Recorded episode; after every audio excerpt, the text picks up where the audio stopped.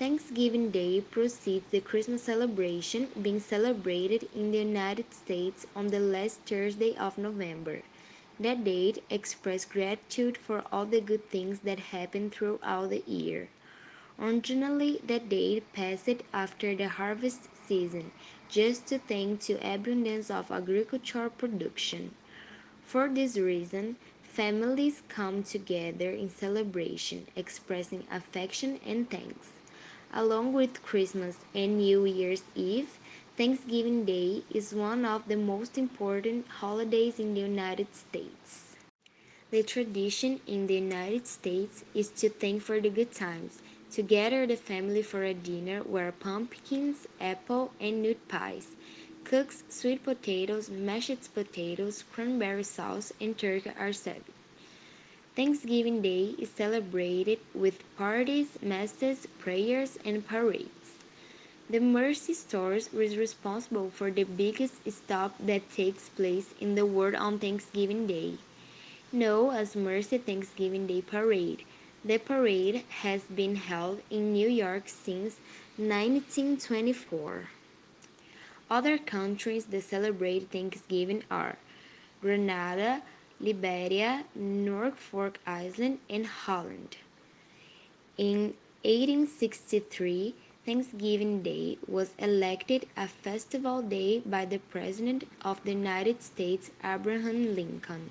However, it was uh, only after 1941 that it becomes a national holiday. Black Friday. The term Black Friday refers to so different events. In USA, the first time that the term was used on September 24, 1869, when Jay Gould and James Fisk tired take to gold market from the New York Stock Exchange.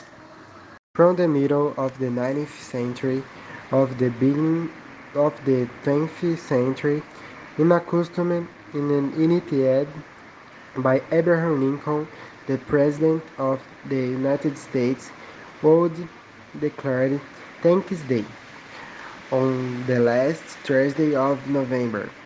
Today, cloud tours fall on the fourth or fifteenth Thursday of the month. According to Bonnie Taylor Blake, a researcher at the University of North Carolina factory maintenance and maintains a job market newsletter claims the autopsy of the use of the term Black Friday. Tips is a custom on United States. For everything you have to tip in the United States, from the bus driver, taxi to the waiters.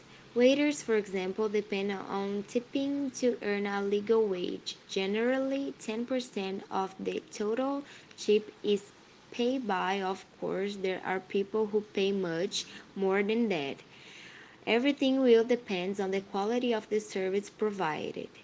And remembering that if you don't tip, it is considered ugly. Christmas sweaters are famous in the United States in the United Kingdom. They are trimmed, woolen jackets with reindeer prints, Santa Claus dolls, and snowflakes, Christmas tree, flakes lights, among other Christmas symbols.